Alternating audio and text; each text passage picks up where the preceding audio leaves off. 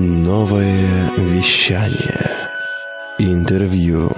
Передачи. Музыка. А, Добрый день, я Татьяна Тищенко, и в эфире программа про здоровье, здравомыслие. И сегодня у нас в гостях молодой ученый, очень красивая женщина, Вера Дроздова. Она у нас кандидат технических наук, доцент, заведующая кафедрой телекоммуникационных систем и вычислительных средств в СИБГУТе, доцент кафедр двух кафедр общей информатики и системы инфор- э, информации в НГУ. И самое, что мне больше всего нравится, тренер компании Nokia. Здравствуйте, Татьяна. Да.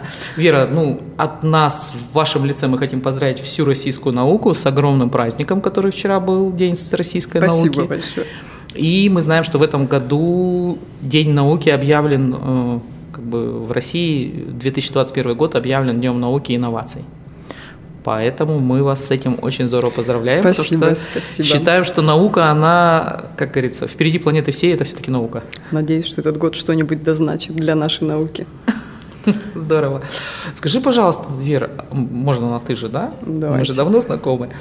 Вот все-таки такая профессия ученый, она вообще существует? То есть прям в, трудовом кни- в трудовых книжках пишут ученый, ученая. Нет, все на самом деле варьируется от того, в какой организации решил приложить свой, свой потенциал тот, кто называется ученым. Если мы говорим про научно-исследовательские институты, то очень вероятно, что у вас в трудовой будет написано что-то, начиная с младшего ведущего, главного научного сотрудника и заканчивая, наверное, заведующим лабораторией. Если вы работаете в обра- в образовательной организации, а образовательная организация, где есть наука, это университет, потому что это принципиальное отличие университета от техникума, наличие науки, совмещение этого с образовательным процессом, то там у вас должность будет звучать, запись в трудовой, начнется все с ассистента преподавателя, потом старший преподаватель, доцент, и когда-нибудь вы станете профессором. И переходить на одну ступеньку, подниматься по каждой ступеньке, вам нужно выполнять определенные квалификационные требования, каждый раз двигаясь по этой лестнице. Есть еще один вариант, есть еще а, одна возможность. Вы можете работать в какой-то коммерческой организации, которая занимается чем-то наукоемким. Ну, например, мне как э, телекоммуникационщику близки такие компании, как Nokia, Huawei, Ericsson. Они разрабатывают э, новые технологии. Естественно, у них есть огромные отделы, они называются R&D, Research and Development. И вот в этих отделах работают специалисты R&D. То есть там прям будет так в трудовой написано. Вот примерно так называются ученые. Вот где их можно найти, с какими записями в трудовые. То есть если с такой записью приходит человек, то понимаешь, что это, То это это не ученый. просто так, да. А вот тогда вот как раз давай сейчас такой вопрос. Скажи мне, вот как говорят, ну, в просторечии, да, вот у нас у обывателя есть там прикладная наука, фундаментальная наука. То есть это вот примерно то, что ты сейчас сказала, да, что если эта наука где-то в научно-исследовательском институте, то, скорее всего, она будет фундаментальная, либо нет. Да не обязательно, она может быть и прикладной. Фундаментально это что-то, что лежит в основе всего. Это, кажется, на первый взгляд, какие-то абстрактные вещи. Это, это вот физика, да, например, математика. Ну, казалось бы, ну вот зачем вот эту математику, куда ее прикладывать? А находятся люди, которые думают, блин, а здорово сделать связь, зная вот эту, вот эту интегральную какую-то логику или зная преобразование Фурье. Дай-ка я возьму вот эту математику, которую придумал Фурье, и запихаю ее в связь. И окажется, что с помощью вот этой математики вы можете раскачать на там, беспроводном интерфейсе потрясающую скорость огромную. И на этом работает вот все. Или там э, Стивен Хокинг занимался чем-то абстрактным, да, какая-нибудь там сингулярность, квантовая физика. Ну, ну какое отношение вообще это имеет к реальности? Это фундаментальная наука. Но находятся люди, которые думают, а, так, мы можем построить теперь какой-нибудь ускоритель частиц, столкнуть эти частицы, посмотреть, есть ли там какое-нибудь излучение появится, а, есть ли жизнь за нашей Вселенной, еще что-нибудь. Применить это, приложить куда-то фундаментальные знания, которые получает фундаментальная наука. Ну, конечно, фундаментальная наука, она очень абстрактна, сложно понять, зачем они этим занимаются, вообще зачем. Но иногда она бывает не своевременно, несколько там веков назад это изобретают, а потом через пару веков находится умник, который говорит, блин, это здорово применить вот здесь, и строит самолет. Ну, как-то так. Это принципиальное отличие. Но нужны и те, и те. Нужны те, кто будет нас принципиально прорывать вперед, это фундаменталисты. И те, кто поймут, как эти знания вообще к жизни приделать, как и многие приделать. Это прикладная наука. Круто. А вы быстро поняли, что вы хотите в прикладную или в фундаментальную, или Я как? вообще никогда не понимала, Никогда. что я хочу науку, я там случайно оказалась. Я думаю, как и многие люди, а, за исключением тех, кто там из династии ученых, ну, не знаю, например, а, Лаврентьевы, да, там основатель Академгородка, там Лаврентьев первого поколения, второго поколения, вот третьего поколения, декан сейчас ФИТа в НГУ. Ну, то есть это что-то на роду написанное, там выбора нет. А, Ты должен заниматься этим. И таких на- династий очень много в науке. Но в моем случае это просто случайность, стечение обстоятельств каких-то, просто научный руководитель меня так прибрал вовремя еще на в третьем курсе, и с тех пор мы не расставались. А, ну то есть э, я правильно понимаю, что в науку где-то там рано уходят, да? Ну так скажем, то есть это где-то в студенчестве, наверное, определяется. Или это потом вдруг, то есть какие истории все равно вы же общаетесь в этом как бы кругу, наверное, больше, чем ты. В медицине, ну мы, я понимаю, там действительно на третьем курсе ты начинаешь о чем-то думать, думать, думать, и к шестому курсу ты уже, скорее всего, у тебя есть какая-то там статья напечатанная с каким-то профессором. Мы говорим про российскую науку, да, не про вообще мировую науку. Мы, мы же в интернете, мы можем говорить про любую науку. Про любую науку, да, мы говорим. Но если мы говорим за большую науку, а, за, за европейскую, за американскую науку, за даже уже азиатскую науку, то уже на- этапе университета от- происходит отбор дети- детишек, да, они еще ре- ре- ребятишки в науку. Но на это есть средства. На это выделяются средства. Мы а, добавляем нашим студентам какие-то надбавки, стипендии. Мы их чем-то стимулируем. Потому что они стоят, вот когда они заканчивают институт, да, нормальное время, чтобы пойти в науку, это действительно третий курс. Первые два курса ты вообще не понимаешь, что ты сделаешь, потому что после школы очень тяжелая адаптация к институту, это совсем по-другому, и не, не- не все сразу въезжают. И к третьему курсу ты уже стабилизировался и уже готов ам, синтезировать знания. Но к чему я это все начала? К тому, что как приходят люди в науку, да, то есть с третьего курса вот они с детишки, Да, мы их да, начинаем да, стимулировать, и потом, вот, есть, а, но они сейчас учатся всего 4 года, бакалавра, Да. Ты получаешь диплом бакалавра, ты выйдешь на рынок, и если ты айтишник, то минимальная зарплата, которую предложит тебе рынок, она начнется от 30 тысяч, даже, скорее всего, 50 и даже 100. Ну, конечно, для ребенка в 20 лет такая зарплата, ну, выбор очевиден, в пользу чего э, сделает этот ребенок. Что может предложить ему наука? Она может сказать ему российская наука. Она скажет ему, ну слушай, если ты позанимаешься чем-то интересным, да, вот мы будем каждый день развивать у тебя нейронные связи, но практически бесплатно. Ну, может, тысячи две-три, может, пять, если повезет какой-то грант, вы получить 10, мы тебе будем платить. И ты будешь, эм, пойдешь в магистратуру, ты пойдешь в аспирантуру, еще 6 лет нам своей жизни подаришь, тогда, может быть, это стрельнет, и твоя зарплата вырастет, ну, вот до тех же 100, может быть, и больше. И Поверьте, далеко не каждый согласится на этот выбор. В то время как в Европе и Америке, а, если ты решился пойти в науку, то ты сразу получаешь такую же зарплату, сопоставимую с рыночной зарплатой программиста или айтишника, которым ты мог бы стать. И ты спокойно трудишься во благо Родины. Просто это решение. Я хочу стать ученым. И ты идешь и становишься ученым. Ты знаешь, что это за работа, ты знаешь, что у тебя написано в трудовой, и знаешь, что это будет оплачиваться. Как-то так. Поэтому здесь э, те, кто попадают в российскую науку, это люди с какой-то своей совсем историей, очень индивидуальной. это прям фанаты, наверное.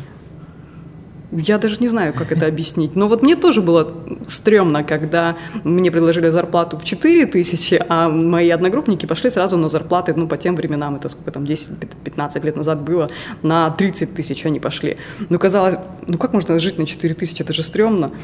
Но прошло несколько лет, и, наверное, я их обскакала уже и по уровню зарплаты, и по всему прочему. Но это единичные случаи. В основном молодежь в науку идет неохотно, потому что науке нечего пока что ей предложить, российской науке. Мгм. Поэтому все по-разному. Но бывают люди, которые действительно, ну, им просто нравится. Ты вот заним... Чем хороша наука, что ты, занимаешься чем-то действительно стоящим. Ты приходишь не на работу, ты приходишь, а, м, ты занимаешься любимым делом. А, как говорится, кто занимается любимым делом, тот не работает. Да. Поэтому они тут не работают, они тут вот занимаются саморазвитием постоянно. У тебя мозг постоянно кипит, ты решаешь какие-то безумные задачи и делаешь мир лучше. И если тебя эта идея устраивает, и ты готов отказаться от денег во имя этого, то ты созрел до науки. Ну, на самом деле, как бы какой-то прям такой про 18 век, я бы сказала. Вот да, к сожалению, да. Вот, надеюсь, год науки как-то поменяет сознание, потому что сейчас уже действительно все очень остро ощутили эту проблему отсутствия молодежи в науке. Это ну, страшная проблема. У нас остались вот эти, те, кому за 70, за 80, это такие мастодонты науки, но они не вечны, к сожалению, и эпоха э, пандемии сильно подвыкосила нашу профессуру, например. И, а кто следующий-то? Кому знания передавать? Кого учить? Нету прослойки никакой, и молодежи нету в очереди стоящей заниматься этой наукой.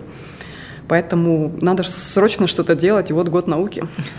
Ну, здесь смотрите, вот по вашему как бы, ну, такому разумению, да, скажем так, это государственные какие-то программы, да, должны быть, это, может быть, ну, какие-то мощные, ну, то есть мы вот, коль скоро мы говорим, что вы там тренер компании Nokia, да, то есть, может быть, какие-то мощные производители, в России же тоже есть достаточно ну, и сильные производственники, которые Я... могут поддерживать. Да, как, да, как... да, конечно. Ну как поддерживать? Это вот э, международные компании Huawei, Nokia. Да, я могу пойти работать. Они мне, собственно, там, предлагали пойти в Huawei в Москву переехать. Я буду заниматься наукой в Москве на Huawei. Я буду делать науку для Китая.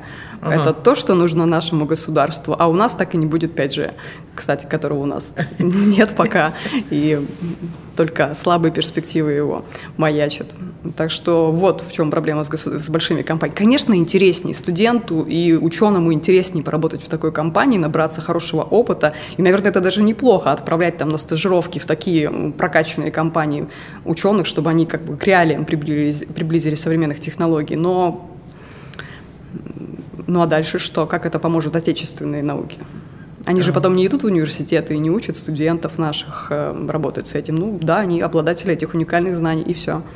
А отдавать это они не, не отдают. Ну да, и не заставишь, да. И не заставишь, да. Опять мы вернулись к тому, что крепостное право отменили. Ну, к черту возьми. Зря, наверное. Наверное, да. Ну, давайте к теме все-таки. Люди, на самом деле, ну, наши, по крайней мере, тут, там, у меня не очень большая, может быть, аудитория, но они как так загорелись идеей про 5G послушать.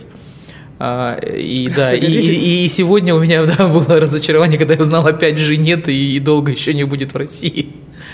А, вообще начать с того, да. что такое 5G. А, вот это G, это generation, поколение мобильных сетей. Каждые 10 лет, не потому что вот нам десятилетка намечена, просто так исторически сложилось, что каждые 10 лет мобильная связь обновляется, появляются какие-то более новые технологии. Новизна их заключается в том, что э, они позволяют вам на большей скорости, например, выходить в интернет, предоставляют новые услуги. Когда-то был просто голос, да, 2G это была сеть просто для голоса. Максимум там были смс это было уже вау. И когда все заговорили, что на телефонах появится интернет, ну это была дикость. Ну вспомните, этот кнопочный телефон, ты в браузер будешь грузить полчаса там на крохотном вот этом экране. Но параллельно вот со всем этим развивались э, вендоры, да, которые производили, начали производить смартфоны. А что такое произвести смартфон? У него большое разрешение, каждую точечку нужно прогружать, она сколько это весит. Вообще работа с изображениями нуждается в больших скоростях. Поэтому, естественно, нужно было ввести в мобильную связь интернет. И как только его ввели, дальше уже остановиться не могли. На 3G скорость была до 42 мегабит в секунду, 4G нам уже обещают скорости там, до 3 гигабит в секунду. И вот сейчас будет 5G. Сервисы, основные сервисы, которые предлагают сети 5G, там краеугольный камень сетей 5G, это три сервиса. Во-первых, это увеличение скоростей до 20 гигабит в секунду, это называется Enhanced Mobile Broadband, улучшенный широкополосный доступ в интернет. Ну, 20 гигабит в секунду – это действительно очень большие скорости. Для чего мы можем их использовать? Ну, вот здесь дальше мы уже начинаем стимулировать какие-то другие э, предприятия, которые будут придумывать области применения. Ну, например, у нас появится дополненная э, реальность, какие-нибудь голографические изображения, то есть у нас будет не статично стоять, мы его будем приносить, вот так он у нас будет воспроизводиться, экран стоять перед нами, и будем, будем здесь как в аватаре тыкать на нем. И это возможно только когда у вас есть большая скорость беспроводного доступа, хороший беспроводной канал. Вторая область применений для мобильных сетей 5G пятого поколения – это интернет вещей, активно развивающийся.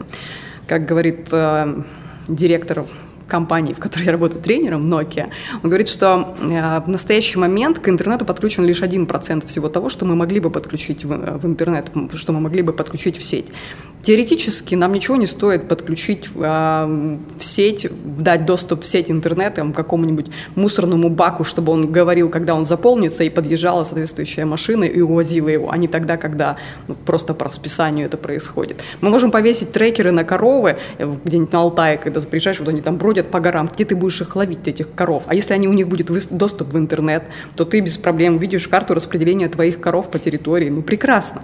Но для этого у них должны быть эти датчики, и они они должны иметь доступ в сеть. Wi-Fi в горах никто не организует. Это должна быть сеть э, оператора мобильной связи с хорошей инфраструктурой, полноценная подготовленная сеть, и которая способна будет такое количество датчиков, проблема еще в количестве, что их будет очень много на квадратный километр, они все будут лезть, постоянно долбиться в эту сеть, и их надо будет всех как-то уметь э, обрабатывать этот трафик. И одно из требований вот к сети пятого поколения обрабатывать трафик э, от до 1 миллиона устройств на квадратный километр. Ну, то есть миллион устройств на квадратный километр залезают в сеть одновременно. И сеть должна это вы, вывести. Это будут сети, сети 5G. И третий тип сервисов, он называется Ultra Reliable Low Latency Communication, ну это прям устойчивая аббревиатура для них. Ультранадежная связь с малыми задержками.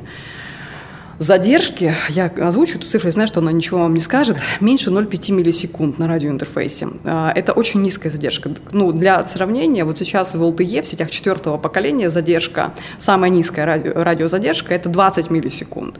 И кажется, что это прям шустро, что ты тыкнул, тыкнул, у тебя все прогрузилось. Зачем нам нужны такие малые задержки? Потому что одной из областей применения сетей 5G а, считается, что может быть, во-первых, управление вот этим всем беспилотным транспортом, который активно стал летать везде, все фотографировать, все исследовать, там, следить за военными действиями, mm-hmm. вот эти все квадрокоптеры, они требуют очень быстрого, шустрого отклика реакции на э, того, кто управляет этими устройствами. Потом, если мы говорим касательно медицины, то а, это управление вот этими манипуляторами хирургическими. Но здесь э, всем очевидно, что малейшая ошибка может привести к каким-то плачевным последствиям. Отклик интерфейса должен быть минимальным, то есть он мгновенно должен реагировать на команду хирурга и, конечно, с максимальной надежностью. Вот она низкая задержка, и вот она высокая надежность. И для этого предполагается создание новых сетей. Это не просто создание новой радиотехнологии, это изменение полностью всей архитектуры сети, потому что, чтобы делать, сделать такую малую задержку, вам нужно сделать сделать так, чтобы сеть интернет была максимально близко к пользователю. Нужно не просто там дать выход в интернет, а нужно для этой задержки приблизить саму сеть интернет, сами, сами сервера, на которых это все, все ресурсы хранятся, к пользователям. И ну, это много изменений, это прям революция в мобильных сетях. Ну и почему, в чем проблема в России с сетями 5G? Почему я говорю, что в России-то их у нас нет, что мы зря переживаем за чипирование?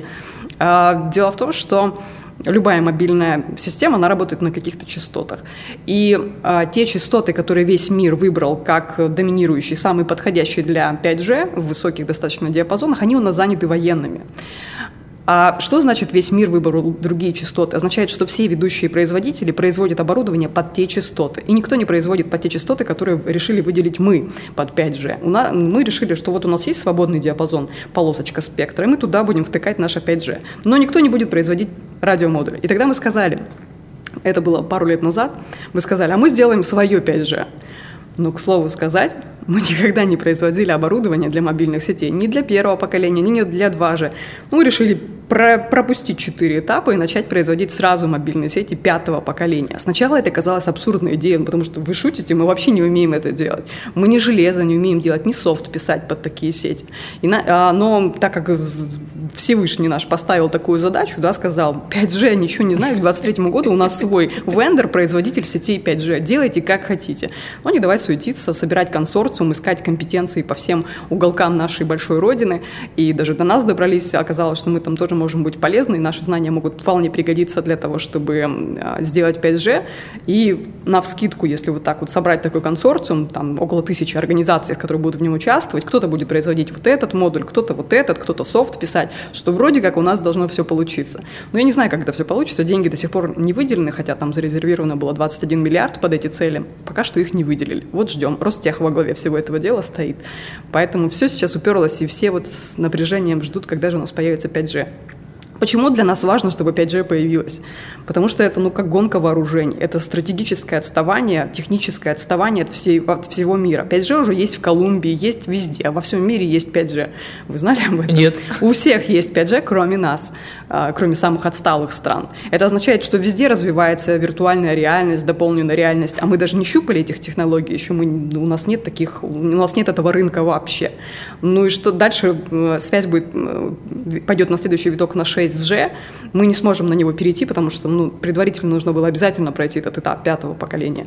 И ну, для нас это большая проблема. Нам действительно необходимо догнать здесь, а, ну, хотя бы выровняться с всем остальным миром, иначе мы будем сильно в отстающих. То есть это такое важное технологическое, стратегическое преимущество, которого мы сейчас лишены. Но, с другой стороны, если это простимулирует развитие нашего производства, нашей промышленности нашей науки, прежде всего, для того, чтобы создавать такие сети, это будет круто. Ну, то есть по факту здесь какие-то, получаются, такие классная идея, есть как бы понимание, ну, я вижу там, да, ну, как бы заряжает, да, то есть почему не сделать этот консорциум, ну, это что-то такое как крутое, мне кажется. Ну, Конечно, это круто. Э, да. Ничего подобного раньше вообще такого не было. Кто-нибудь, скажем, сделать мобильную связь, вы шутите? Да уже Huawei сделал, зачем нам делать ее свою? Как бы, кто мы такие? А тут вот такой дерзкий, амбициозный план у нас. Ну, мне кажется, он получится. Дай бог. Потому что Э, я скажу так, у меня несколько лет назад была история, приехал э, иностранный гражданин, и мы с ней подошли к банкомату. Э, не будем называть банк, но один из ведущих банков. И вот эти мини-офисы, которые для меня, в принципе, для меня понимание банкомат, что он вот такой. Ну, потому что мы сразу узнали такие банкоматы. И девушка стояла и такая поворачивается на меня и говорит, а у вас везде такие? Я говорю, ну да. Она говорит, ты что, у нас это только в... Ну, потому что понятно, что у них банкоматы начались еще вот примерно как с нашими кнопочными телефонами. Он говорит, он же работает. И, собственно говоря, никому в голову не приходит, что их надо менять. И люди, ну, когда видят вот такой крутой банкомат, это какие-то там в центре там и так далее. Вот. А у нас, ну, совершенно на таком на отшибе стоял вот этот мини-офис, который был мега вау, ну потому что других, видимо, не было в банке, они поставили тот, который есть. Поэтому, может быть, у нас тоже так же будет с технологией. Мы сразу раз и перескочим. перескочим. Маловероятно. Маловероятно. Тут все равно нужно пойти просто. идти поэтапно, да? Ну, надо все равно когда-то начать в, вклиниваться в, это, в этот процесс разработки. Понятно.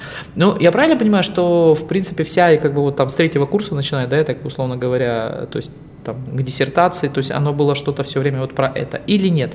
Да, всегда это было про связь. Началось все с четвертого поколения, тогда еще была такая технология WiMAX, она еще была до LTE, основополагающей. И я по ней диссертацию делала. Ну, я достаточно шустро это сделала, я уже там через полтора года защитилась после института, так что у кого-то это шустрая история вполне может быть. Не обязательно, что наука — это там десятки лет и копошиться бесконечно в чем-то. Все зависит от человека, от его настроя. А вообще девушке сложно вот в такой технической области? Мне, для меня вообще такое, как сказать, ну, представление, что а, вот научные работники, особенно то, что касается вот IT, там, это какие-то такие мальчики, которые прям вот такие заумные, заумные. Когда я вижу там яркую современную девушку, как бы и, и понимаешь, что она вот в этом всем понимает, ну, не вяжется. Не да? вяжется, да. Но это ведь странно, да? Потому что, казалось бы, Тут дело даже не в женщине, в науке. Давайте копнем немножко, на, откатимся назад. Я вот прихожу в институт, вот у меня сидит первый курс. Группа, айтишные студенты, 20 человек, из них две девочки. Вопрос две девочки. То есть они еще отсеялись на уровне ЕГЭ. Дело не в том, что трудная, трудная профессия. Они не выбрали ЕГЭ по информатике, они не сдали ЕГЭ по математике, не, не сдали по физике. Почему девочки ушли в гуманитарное направление? И когда я задавала себе вот этот вопрос, и много кому я на самом деле его задавала, что, что происходит? Это какие-то врожденные вот свойства женского мозга не уметь решать абстрактные логические задачи или в чем дело?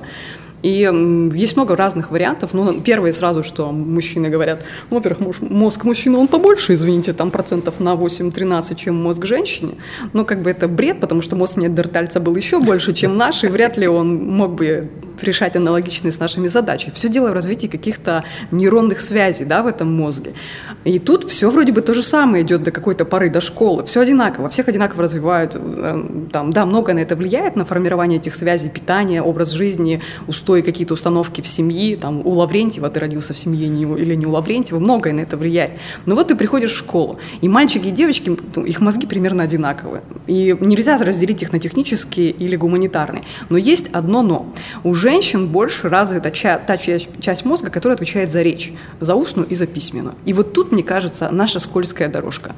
Что, тут включается теория бихевиоризма в чистом виде. Если у девочки получается какое-то гуманитарное направление, мы что делаем? Мы подкрепляем это положительными стимулами. Мы начинаем говорить ей, какая ты молодец, как у тебя хорошо прет с литературой. Ну и, собственно, все. Ей нет необходимости уходить в занудную математику, у нее же здесь все получилось. Она занимается литературой, обществознанием, вот она здесь вся блистает, ее речь великолепна, и все. А дальше ЕГЭ математику ты уже особо не заглубляла, и вообще ты решила, что журфак тебе жаждет э, получить такую э, претендентку в, в журналистику, и все. И ты уходишь в свое гуманитарное направление. Не потому, что ты бы не справилась с математикой, это неправда. Просто потому, что школа простимулировала тебя, именно школа, простимулировала, вот я искренне в этом убеждена, твои гуманитарные наклонности. А мальчишкам им пофиг, они не читать не любят и говорят похуже. Ну и, соответственно, что им еще остается? Ну, математика вроде понятна, она простая простая. Она и девочкам понятна, точно так же. Но а дальше вступают в игру уже всякие разные нюансы ну, вот а попало две девочки в группу из 20, из 20 человек, две девочки все-таки просочились, да, сдали это ЕГЭ по информатике. И что с ними происходит дальше? А, дальше уже возникают какие-то, соци... как это называется, социальные аспекты, да, тут, особенно в России. Я, кстати, не говорю про весь мир, сейчас там все по-другому, это мы вот еще на этой стадии, когда мы говорим, что женщина должна подогревать этот очаг семейный, должна заботиться о потомстве, должна создать семью срочно, сейчас еще и налог хотят ввести, если до 27 ты вдруг не родила женщине. А, вот, есть много аспектов, которые начинают давить. Она активно включается в этот режим поиска, ищет себе вот этого опор опору, как они там называются, ну, партнера по жизни, с которым она будет эту самую семью создавать, ворочать. А когда ты занимаешься потомством, естественно, тебе не до науки. Наука требует отдачи максимальной. Ты занимаешься на 100% только ребенком. Ты бы хотел чем-то позаниматься, у тебя нет возможности. Все, ты уже в этой ловушке. Я не говорю, что это ловушка, не говорю, что это плохо пока что, но просто это вот факт, что женщины занимаются семьей. В Европе это не так. Если женщина зарабатывает больше мужчины, в декрете сидит мужчина.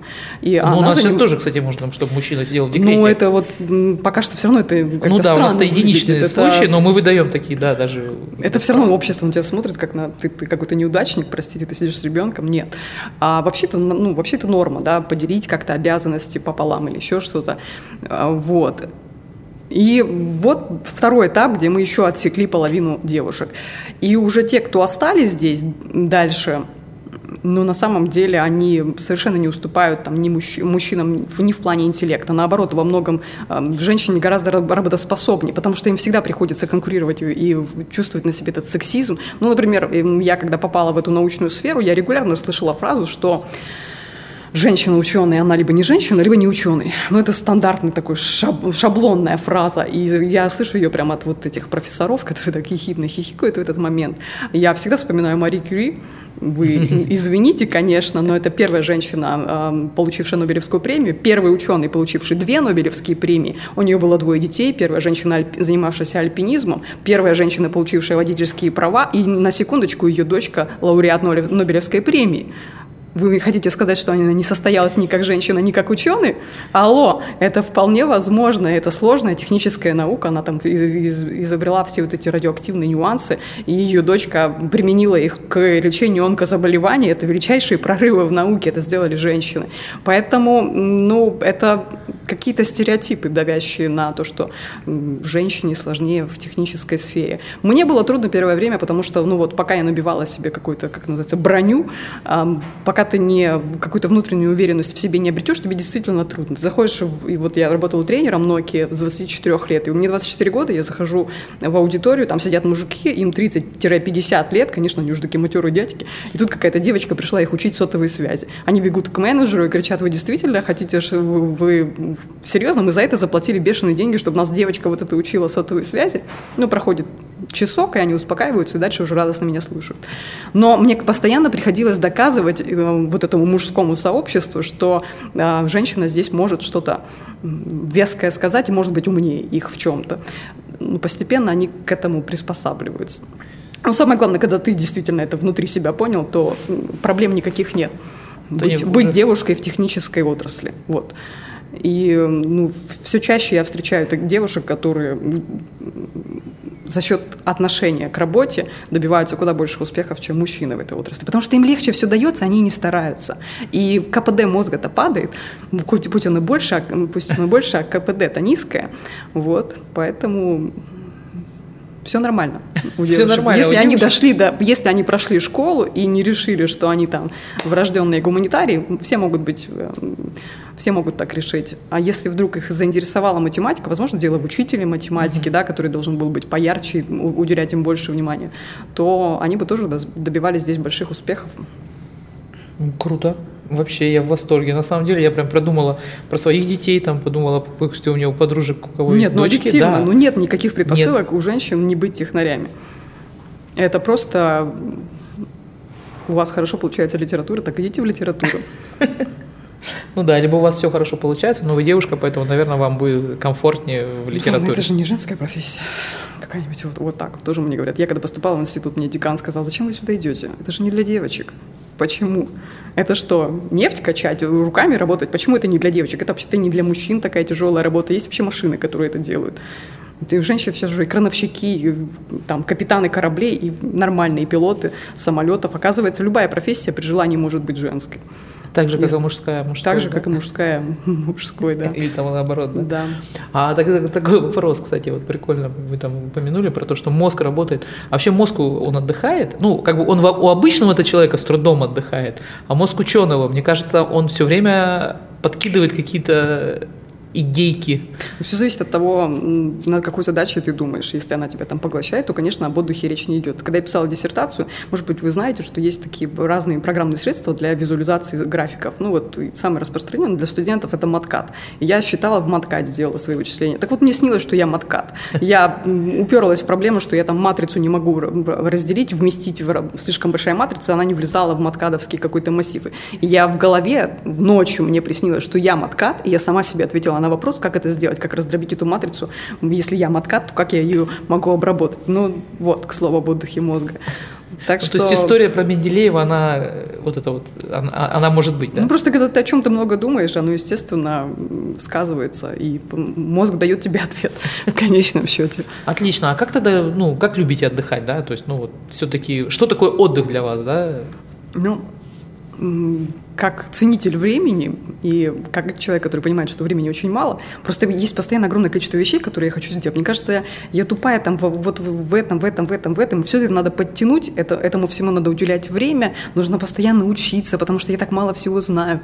И очень жалко потратить время просто так. Я действительно не могу просто расслабиться. Я прихожу с работы, да, и ну, максимум минут 10-15 себе позволяю расслабиться. Почему? Потому что я весь день не видела ребенка, так, все, надо переключиться, надо поработать матерью, ну, то есть отдыха никакого не может быть дома, потому что ты не видел ребенка весь день, теперь ты должен, у тебя там полтора часа до сна осталось, ты отрабатываешь, а потом ты просто труп. Это отдых, когда ты трупом лежишь, спишь, наверное, это отдых. А если ты едешь в отпуск, то тоже просто лежать брюхом кверху, это, наверное, тоже не про меня. Ну вот, например, мы, когда моей дочери было 4 года, мы 4 э, месяца, мы поехали в Азию с ней на полтора месяца. И за полтора месяца мы с ней сделали 10 перелетов, мы с ней посмотрели столько водопадов, э, столько вулканов и всего, что только можно было посмотреть. И вот так я отдыхала. Вот. Такой Круто. Вот отдых. А, кстати, у дочки какие наклонности? Я знаю, что она очень творческая. Мне кажется, гуманитарий. гуманитарий. Но я, я это исправлю. Я сдерживаю. Я да? не дам ей это сильно уйти в это все, потому что должен быть шанс еще какой-то технической составляющей. Я все-таки искренне считаю, что технарю стать гуманитарием гораздо легче, чем гуманитарию технарем. То есть если ты пошел э, на техническую специальность, освоил ее, то потом переквалифицироваться в, кого-то гуманитарного гораздо проще, чем если ты потратил самый продуктивный период, э, когда мозг ворочал максимально шустро, чем если ты потратил это время на гуманитарную специальность. Техническую потом ты маловероятно, что возьмешь для себя.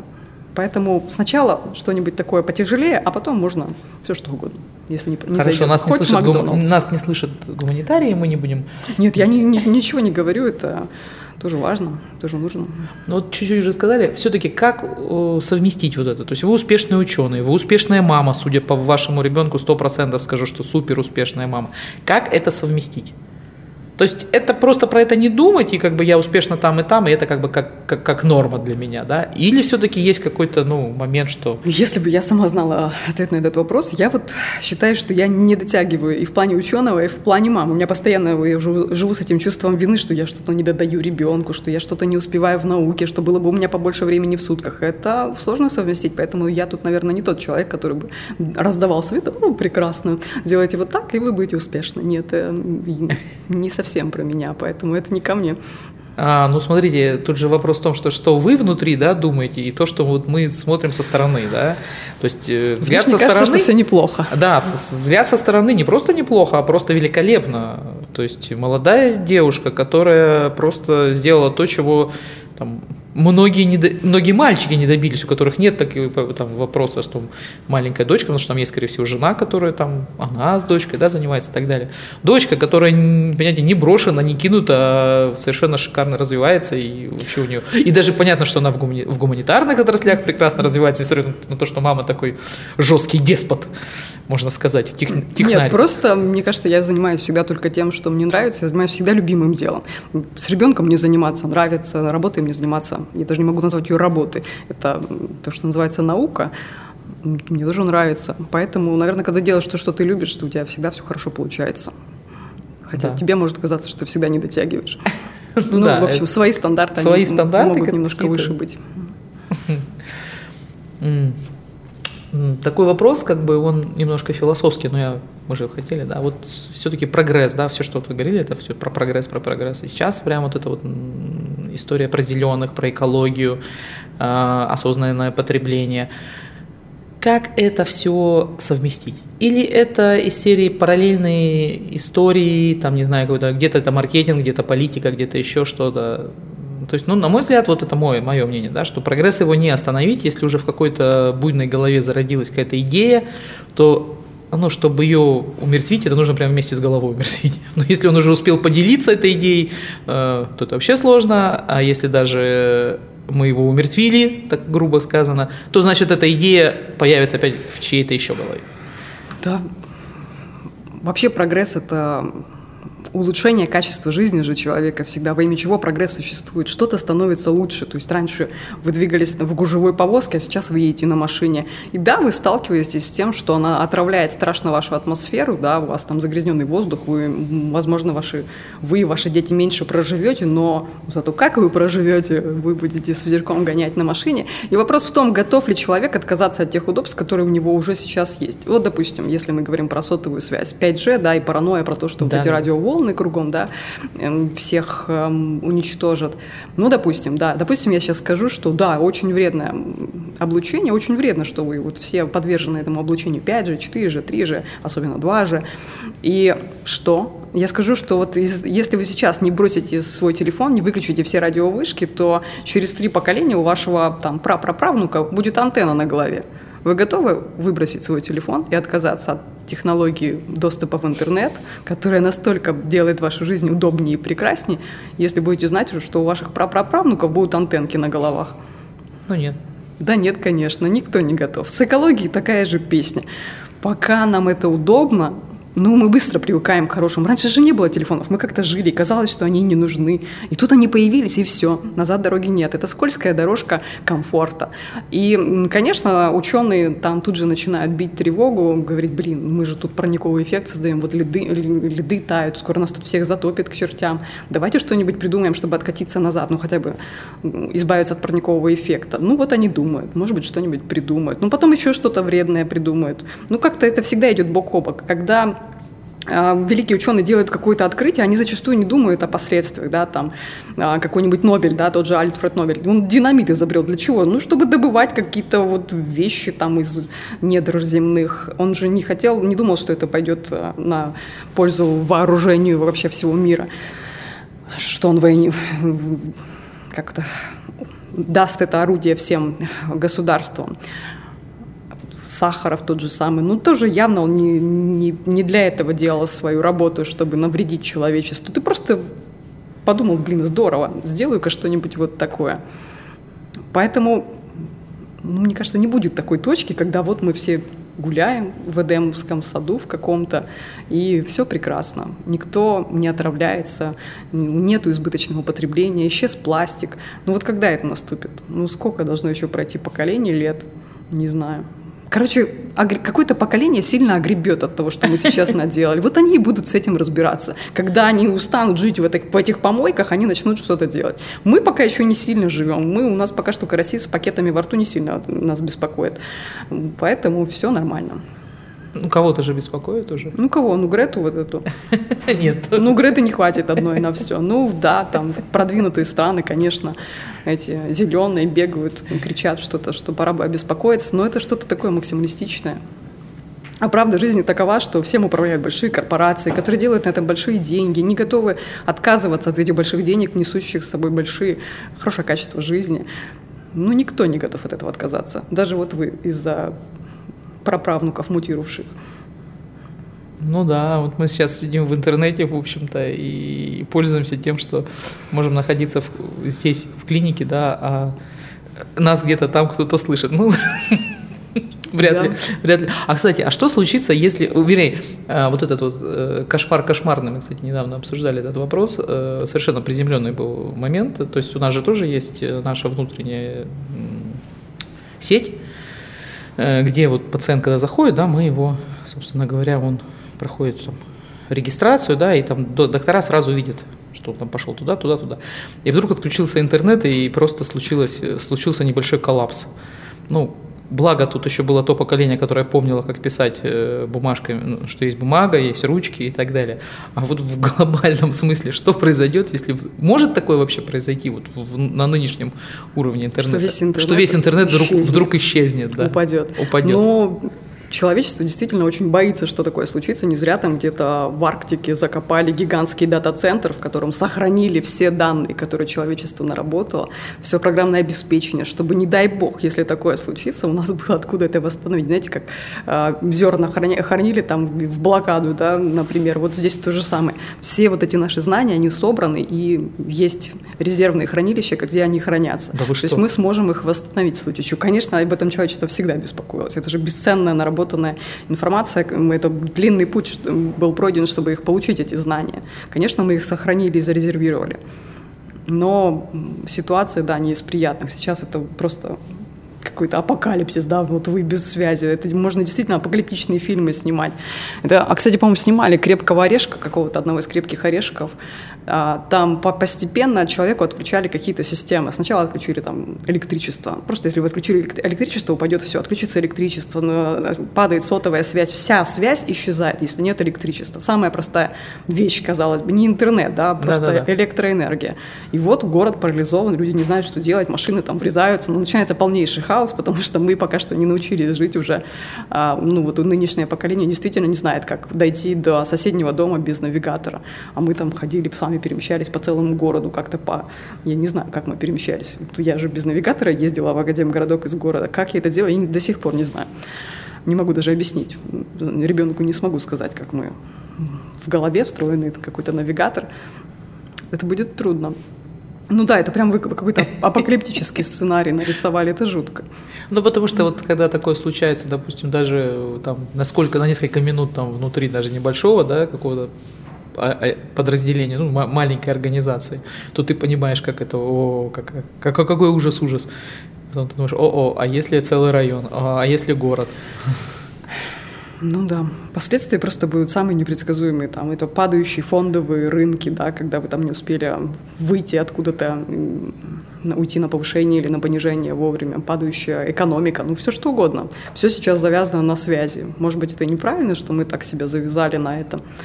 Поэтому бывает это движение дауншифтеров, которые бросают все и уходят в леса, говорят, да ну нафиг, я слишком зависим от всего этого. Но это выбор каждого. Мы зависимые, зависимые люди. Ничего мы не сделаем без интернета, я И, и, и, и это не лечится, по-видимому, да? Ну, конечно. Мы, мы зависимы, и это не лечится. А, про медицину.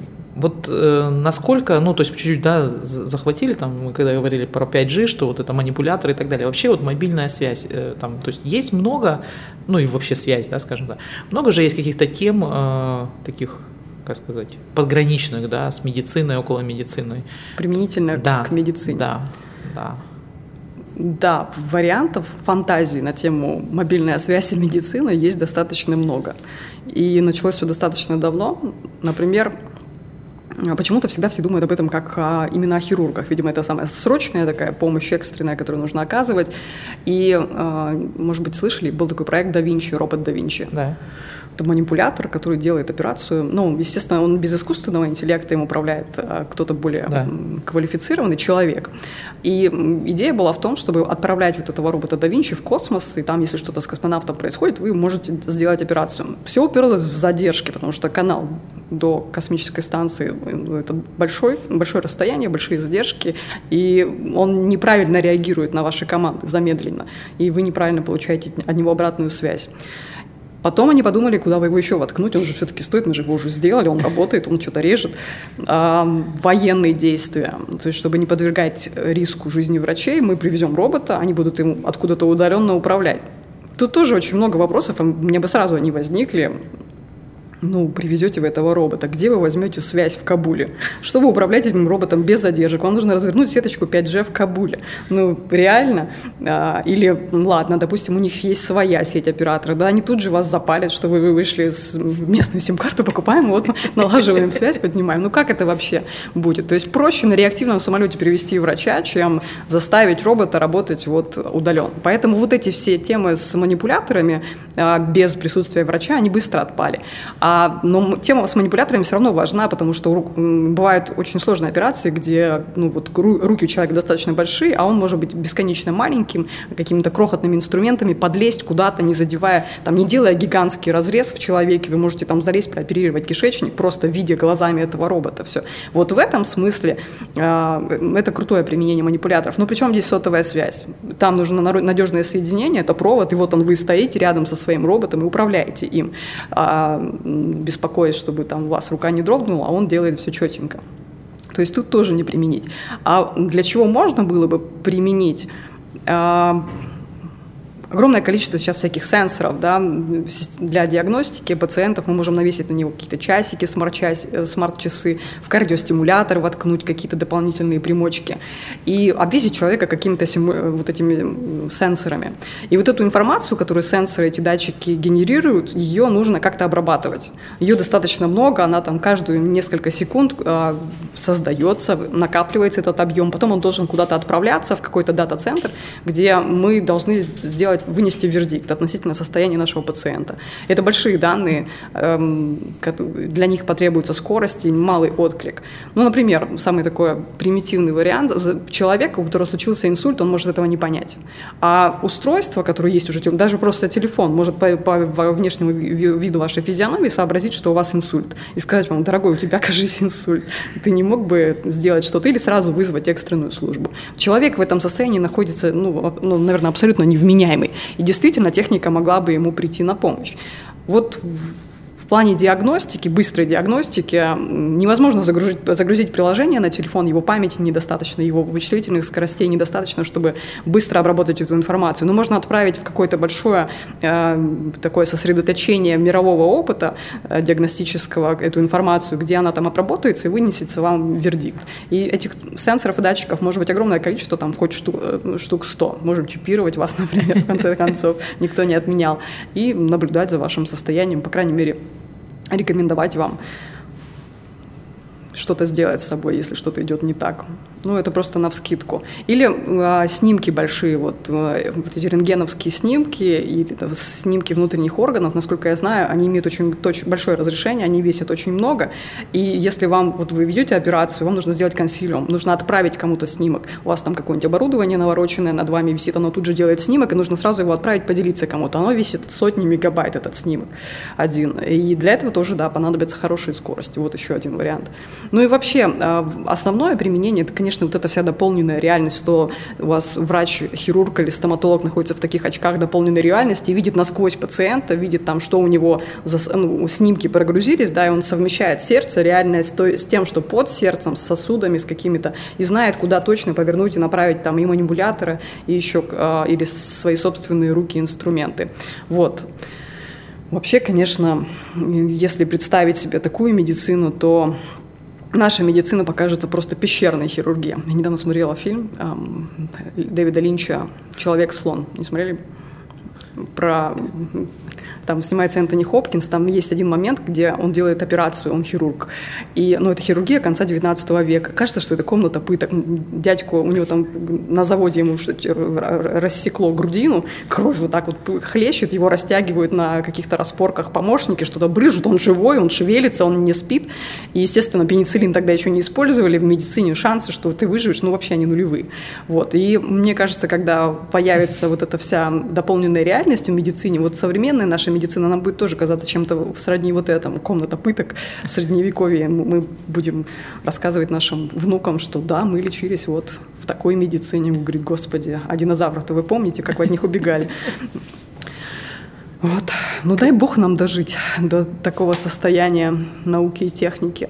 Ну, насколько тяжело вообще жить э, в реальности, э, имея, ну, вот как бы чет, вот, уже имея дополненную буквально реальность в своей голове, что могло быть вот так, вот так, вот так, и тут ты сталкиваешься с тем, что тебе надо там позвонить по 124, условно говоря, записаться на прием, и ты там должен... Но это странно, это странно, действительно странно. Странно, когда ты смотришь там фильмы BBC и видишь африканское племя, а, и ты думаешь, господи, да какие они отсталые. А потом ты приезжаешь в какое-то, ну, любое европейское государство, более-менее развитое, там, в Америку, и думаешь, так они, наверное, на нас также смотрят, что мы какие-то вот э, папуасики отсталые, что мы там пользуемся еще вообще непонятно чем, или как вот японцы, да, это просто какая-то новая раса, ну, насколько технологии уже интегрированы в их э, повседневность. Ну вот, наверное, и мы также должны себя ощущать, как вот эти папуасы. Но просто когда ты находишься внутри этого, ты привык жить, ты же не, не привык жить иначе. А вот когда ты это в сравнении увидел, то обидно за родину.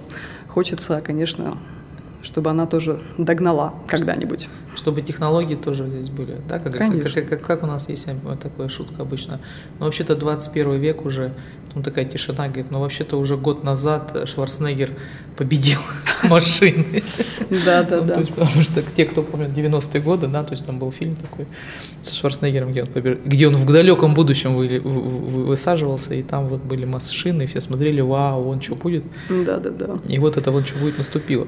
Не очень похоже на Не очень похоже на вот то, что там было, да, да, да. Такой момент. Все-таки что за прикол с чипированием? Вот какая-то, то есть это прошло мимо нас. Я так понимаю, я теперь понимаю, почему мимо нас, постольку, поскольку я так понимаю, что в России, ну, коль скоро со скоростями-то не очень, да, то чипирование, ну, как-то про это, скажем так, побулькали, но я посмотрела, что творится, допустим, там, ну, допустим, в той же Америке, на, там, на самых больших каналах, там реально люди что-то там обсуждали, там кто-то с кем-то чуть ли не дрался. В чем прикол? Про что там вообще? Ну, всегда же это все как с ведьмами, да, в Средневековье, от э, собственного мало знаний, не знаю, как бы по лаконичнее, помягче это сказать. А, просто мы сказали, что 5G, а, одно из э, применений 5G будет интернет вещей, что мы, значит, эти датчики везде понатыкаем.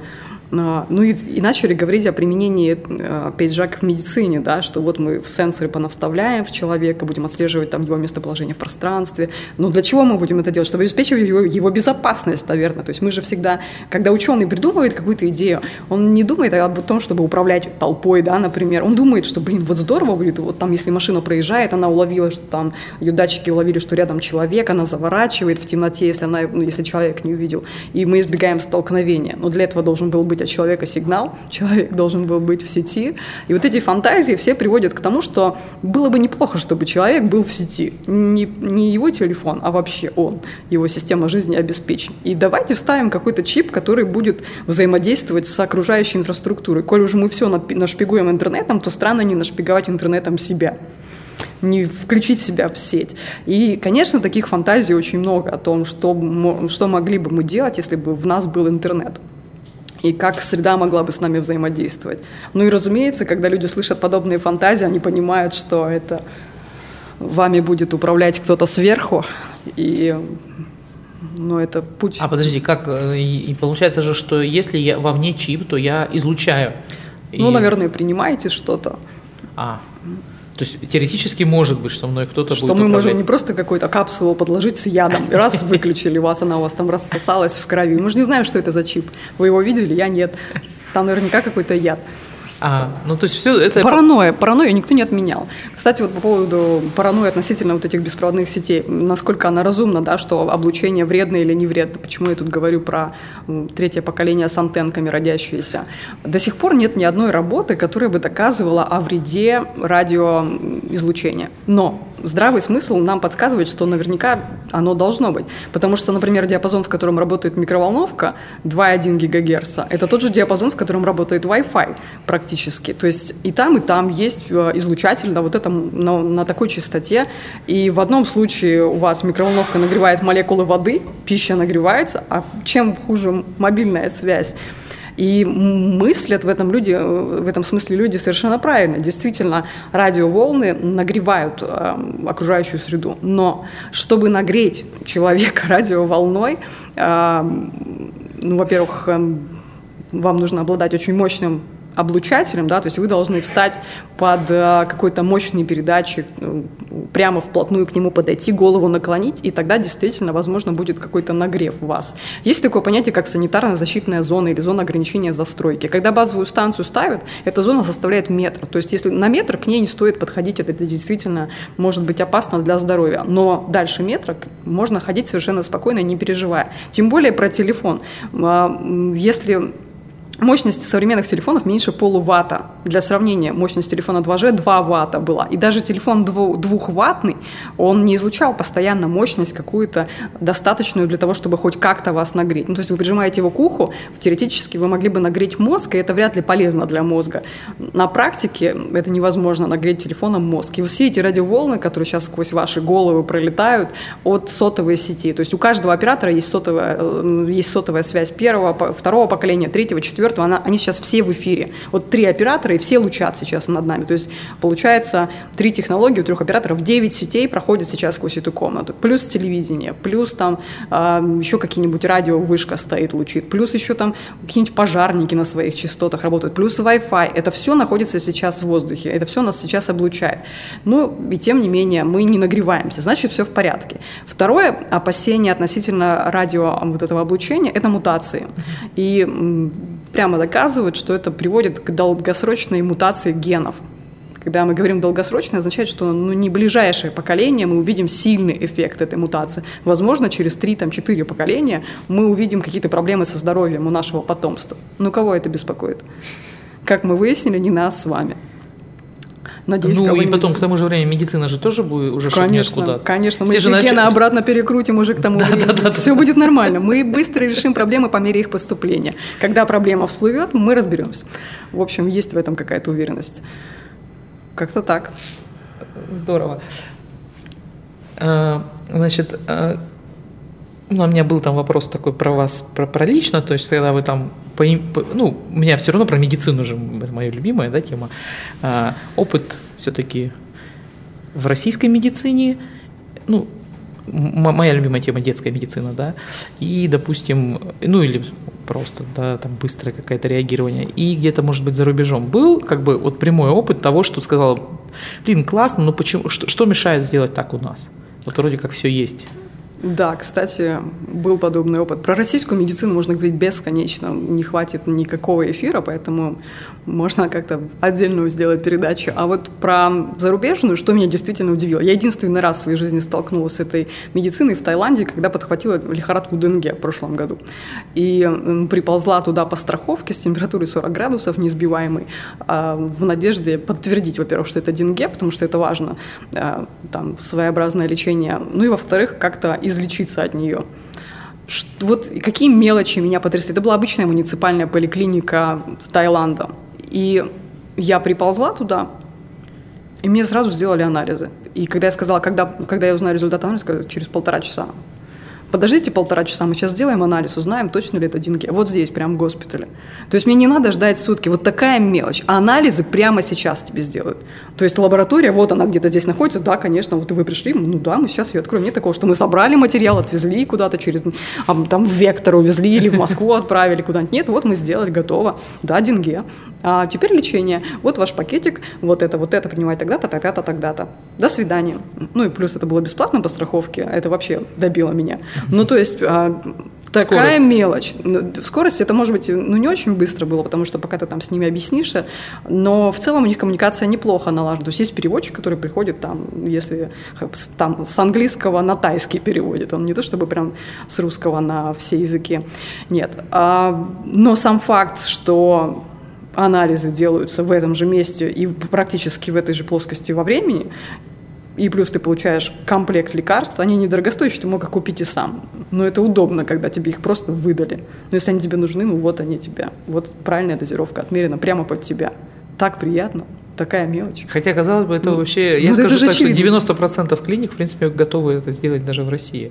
Там нет, ну, все, что сказали... Ну, вот это... у вас такое есть? Нет, у нас такого нет. Ну, вы же сделаете? Мы попали, мы сделаем, да. Мы попали в те 10, которые готовы это сделать, которые могут это Ну, это же логично. Это логично, да. Это как еще диагностировать, если у вас нет анализов? Ну, сделайте их, ну вот, пожалуйста. У вас же есть оборудование, есть лаборатория, так сделайте анализ. Пусть у вас будет лаборант на постоянной ставке, это так просто. Но это оказалось чем-то совершенно чудесным. Вот. Круто. Так, у нас подходит к концу время нашего эфира. И традиционно какие-то пожелания для тех, кто послушает наш эфир. Ну, том, что я, конечно, сразу за здравый смысл, за здравый смысл, где его сохранить, все-таки... Не поддаваться панике. Не поддаваться панике, да, все-таки вот дауншифтинг, это, конечно, классно, леса Амазонии, это здорово, но прогресс, он тоже он тоже хорош и комфортен, как мы выяснили. Ну, возможно, не для племен Амазонии, но для нас-то неплохо. Но так как это еще все приурочено к науке, мне бы хотелось пожелать нам всем дожить здоровыми, крепкими до того момента времени, когда наука, передовая наука коснется и нашего с вами государства, нашей с вами действительности, чтобы нам не приходилось куда-то уезжать за границу, потому что здесь недостаточно хорошее качество жизни, чтобы в какой-то момент времени мы заходили в наши госпитали, нам тоже говорили, да, анализы без проблем, конечно, очередь, что такое очередь? Вот, было бы здорово. Это же все можно сделать, и технологии, которые сейчас есть, они все позволяют решать эти проблемы очень быстро вообще это не проблема. Но что-то должно поменяться в сознании у нас на каких-то верхах, когда вот как в Сингапуре, да, вот есть лидер, и он решил, что не должно быть коррупции, не должно быть, э, и, и все должно быть нормально, как у людей, чтобы людям было хорошо. Вот когда такое случится, я думаю, у нас тоже все будет хорошо. В общем, всем здоровья и каких-то великих свершений нашему государству, прорывных решений. 5G. Во всех отраслях. Ну, 5G это лишь Ну, в 2023 я услышала вот это. Услышала. В 2023 год, году да, у нас должен быть 5G. Я теперь буду прям следить за этой. Давайте подождем 23 год, потом встретимся, обсудим 5G российское. Хорошо, договорились. Всем хорошего дня. Спасибо большое. Спасибо. Хочешь больше? Нет, Нет, это не реклама ставок на спорт. Заходи на новое вещание .рф. Узнай больше о передачах Liquid Flash и вместе с нами войди в историю нового вещания. вещания. Новое вещание.